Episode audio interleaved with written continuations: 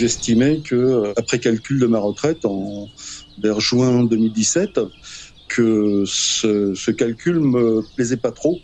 En fait, je me suis dit mais comment je vais faire pour vivre euh, avec euh, une somme qui me paraît euh, assez faible quand même par rapport à, mon train de vie de l'époque. Voilà, c'est surtout ça.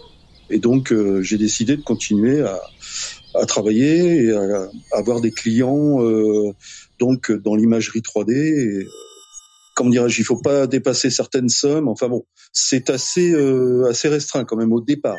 Je parle au départ, c'est assez restreint au niveau des, des possibilités mais on peut le faire. Donc, euh, par exemple, pour certaines professions, il faut attendre six mois. Je crois qu'il y a un, délai de six mois entre le moment où on a liquidé sa retraite et, et le moment où on peut reprendre une, une activité. Mais moi, en l'occurrence, moi, j'étais pas en activité chez un patron, j'étais indépendant. Je m'appelle Rodolphe Androwski, j'ai 66 ans et je suis à la retraite depuis mi-2017 et j'ai continué à exercer mon travail euh, d'infographiste 3D, d'image photoréaliste, dans le domaine de l'architecture, de l'événementiel et de la décoration intérieure éventuellement.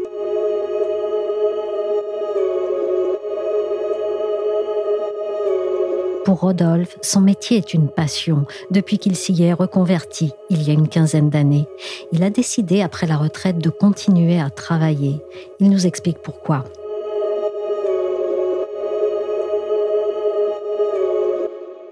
Est-ce que l'argent était le plus important? Enfin, les revenus?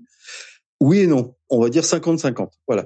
C'est vrai que c'est important de pouvoir euh, vivre correctement, payer ses factures, mais aussi, je dirais qu'il y a ce lien social qui nous connecte en permanence à l'évolution. C'est-à-dire que moi, je suis dans un, un métier là, euh, le métier d'infographiste. On doit être toujours au courant des dernières nouveautés, de ce qui se fait, euh, parce qu'on peut s'échanger des techniques, euh, des adresses, euh, tout un tas de choses. Et ça, c'est très important. Il n'y a pas que l'aspect financier. Il y a aussi l'aspect social et de ne pas se retrouver à la retraite complètement isolé, euh, sans aucun lien, sauf son voisinage proche, avec qui on n'a pas forcément des affinités.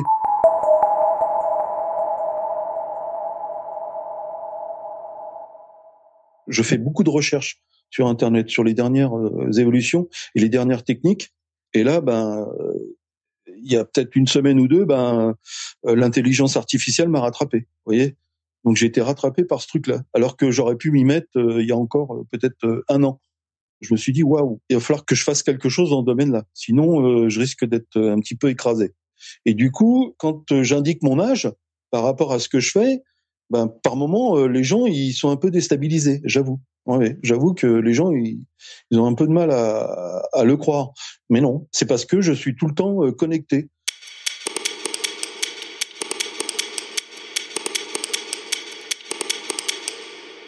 Puisque maintenant, euh, avec l'internet, euh, on peut avoir des clients que l'on n'a jamais rencontrés, avec qui on travaille très bien, avec qui on s'entend très bien. Je dirais que les limites, eh bien, on va dire que bah, c'est le temps. Voilà, hein, les journées ne font que 24 heures. Moi, j'ai besoin d'au moins un tiers pour dormir. Et les deux autres tiers, eh ben, euh, il faut se débrouiller avec ça. Donc, euh, c'est pas toujours évident. Et je reconnais que par moment, j'ai des limites. Je peux avoir des, hum, comme on dit, un coup de mou. Hein, euh, de pas être en forme et de dire ben là on va calmer un petit peu pendant deux trois jours on va calmer les choses je vais travailler beaucoup moins éventuellement je préviens mes, mes clients ou, ou, la personne avec qui je suis en train de travailler en lui disant bon bah là je vais je vais être un petit peu moins disponible. Mais bon c'est pas toujours évident parce qu'on a des dates de rendu hein, on peut pas c'est pas compressible. Et au niveau de la santé aussi bon euh, voilà j'ai dépassé les 60 ans. Euh, c'est plus comme avant. C'est vrai que les rythmes de, de travail sont complètement différents. J'avoue c'est vrai et je fais très attention à ça parce que je me suis retrouvé euh, avant d'arriver ici au Pays Basque, en étant encore euh, en région parisienne, à me dire mais quel jour on est? Donc en fait, je me retrouvais à travailler en continu euh, pratiquement sans m'en rendre compte et même à travailler le week-end complet. Je fais très attention à ça depuis que je suis à la retraite. Je me donne des règles en quelque sorte pour pas être trop accaparé par ce travail.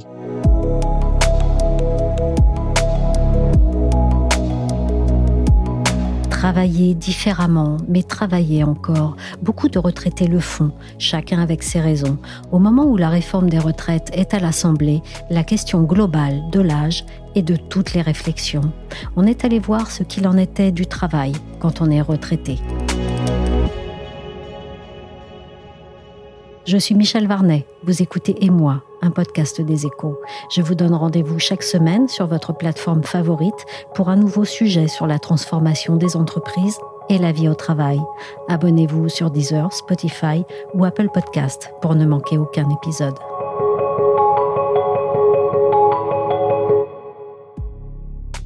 La retraite, c'est quelque chose qui commence un jour, mais c'est quelque chose qui s'arrête aussi.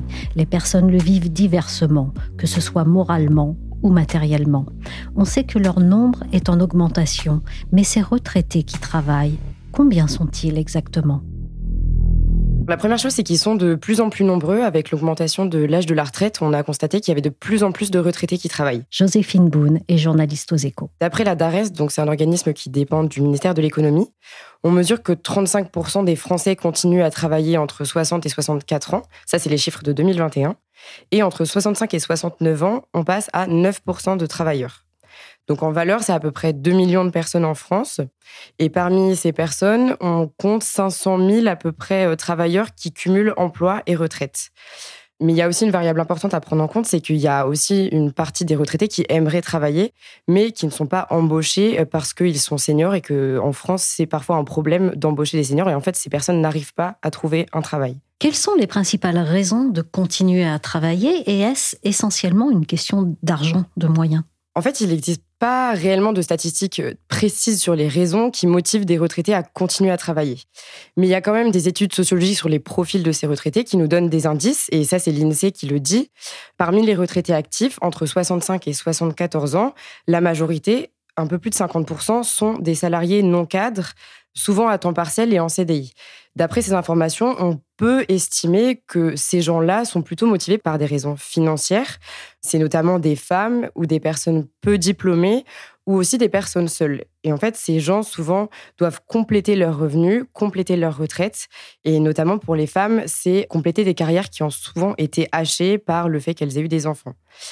Après, il y a tout un autre tas de raisons qui peuvent motiver des retraités à travailler. Autre que des raisons financières, il y a parfois l'idée qu'il y a une peur de l'isolement à la retraite, une peur de la vieillesse aussi. Ça, c'est certaines personnes qui nous le disent en nous expliquant que c'est un peu un troisième âge, une troisième étape de la vie qui leur fait peur. Il y a certaines personnes qui attendent aussi leur conjoint, qui mettraient plus de temps à toucher sa retraite, donc ils se disent je vais travailler 5, 6 ans de plus pour partir à la retraite en même temps que mon conjoint.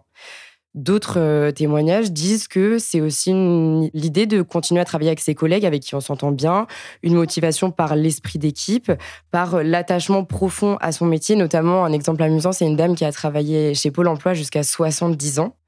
Et elle, c'est typiquement le cas de quelqu'un qui était très porté par l'esprit d'équipe, euh, profondément attaché à sa société ou dans laquelle elle a travaillé toute sa vie, attachée à ses collègues et elle me racontait que là, ça fait un an qu'elle est partie à la retraite et qu'en fait, elle continue à voir presque toutes les semaines ses collègues, tellement elle est attachée à cet esprit Pôle emploi et à ses collègues qu'elle a eu toute sa vie. Une autre raison, ça peut être aussi le fait que la société a besoin de moi.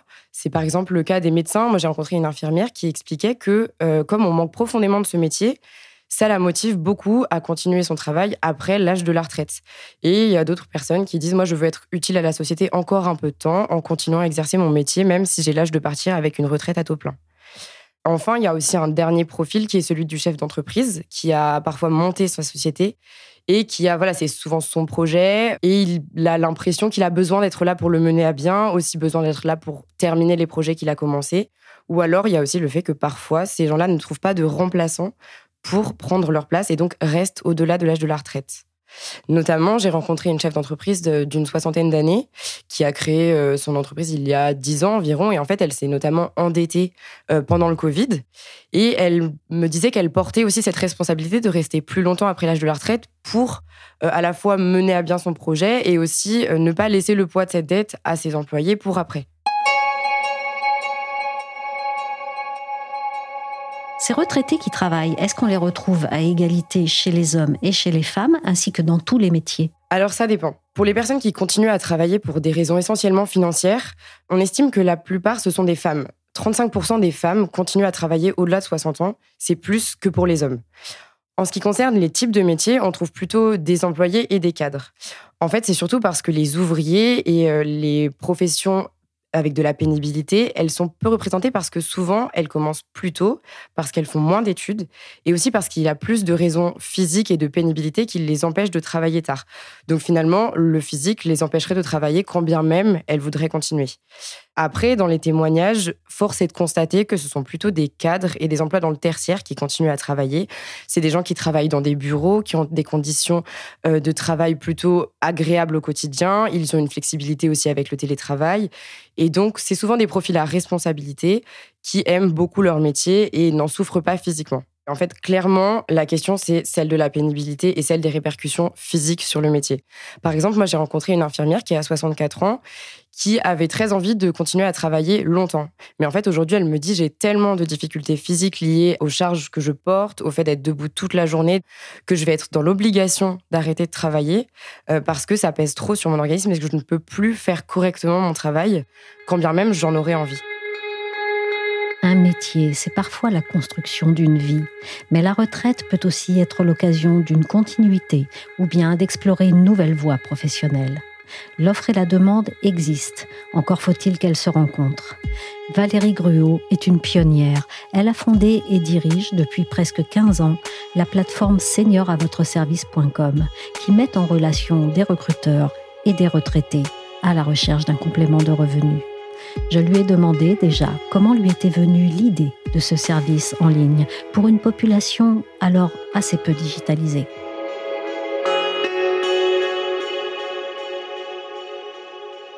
Parce que je m'étais aperçu qu'un certain nombre de retraités souhaitaient travailler, mais ne savaient plus du tout par quel biais passer, justement pour faire connaître leurs compétences. Tous les réseaux classiques de recherche d'emploi ne leur étant plus ouverts en fait. Donc, euh, et en observant que ces retraités voulaient travailler, je m'étais aussi aperçu qu'il y avait un secteur qui s'intéressait euh, particulièrement à ces profils-là, qui était le secteur des services à la personne. Par exemple, une famille qui a besoin de faire appel à euh, euh, une mamie nounou pour garder ses enfants ou un ancien artisan à la retraite pour des petits travaux de bricolage qui n'intéressent plus les artisans euh, encore en activité, voilà pour des petites missions.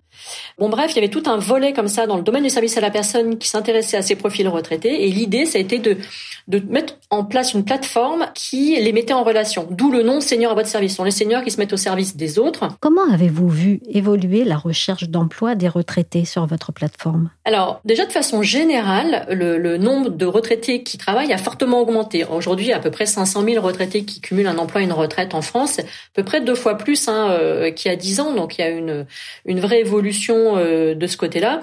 Et évidemment, ça s'est traduit aussi euh, par les inscriptions sur la plateforme. Aujourd'hui, euh, on a 68% euh, des candidats qui ont euh, plus de 61 ans. Donc c'est vraiment une grosse partie des candidats qui sont inscrits chez nous. Donc il y a une vraie volonté de retraités à reprendre une activité salariée en plus de leur pension. Alors évidemment pour plusieurs raisons. Les premiers qui s'inscrivaient, ils venaient vraiment s'inscrire pour des raisons uniquement financières, chercher un complément de revenu, point. Aujourd'hui, il y a vraiment aussi cette notion de euh, j'ai 61 ans, 62 ans, 63 ans, 64 ans. Je me sens hyper actif. J'ai envie de faire des choses. Euh, j'ai pas forcément envie de, de, rester chez moi toute la journée sans but. J'ai envie d'être actif au sein de la cité, en fait, de faire partie encore de la de la vie euh, active. Et ça peut passer justement par l'emploi. Ça, c'est quelque chose qui est un peu plus nouveau et qui revient plus souvent. Et parfois, les deux motivations, la motivation économique et la motivation euh, de, de recherche de lien social, sont associées en fait dans leur recherche. Donc il y a, y a, vraiment ce point-là qui est important parce que quand vous êtes à la retraite, bah, euh, voilà, autour de 60, entre 60 et 65 ans, il vous reste quand même plusieurs dizaines d'années à vivre, euh, enfin au moins plus de 20 ans. Donc euh, c'est compliqué de se dire, mais je ne vais plus rien faire pendant au moins 20 ans pour un certain nombre d'entre eux. Alors je ne vais pas parler de ceux qui ont eu des métiers pénibles ou et qui ont vraiment besoin de souffler sur tous les plans. Mais pour d'autres, il y a vraiment ce sentiment de se sentir actif. Et la plupart du temps, d'ailleurs, dans les métiers, dans les, euh, les activités qu'ils cherchent, auxquelles ils cherchent à exercer, on est vraiment dans des métiers justement de contact. C'est pour ça qu'ils se tournent beaucoup dans l'environnement des services à la personne.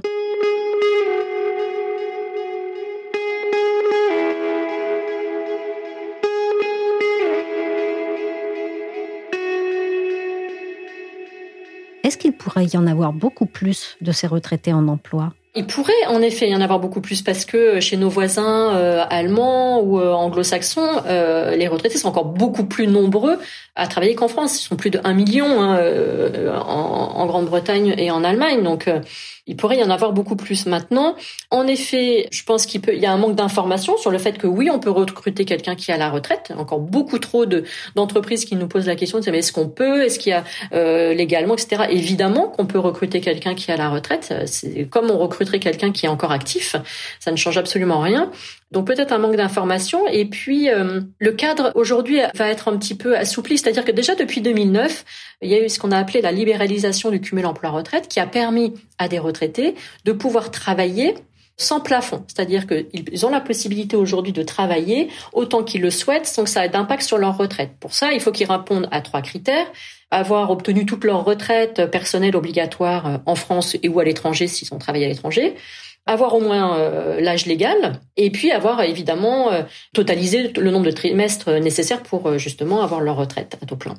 S'ils ne remplissent pas un de ces critères, à ce moment-là, il y a un plafond en effet à, ne pas dépasser.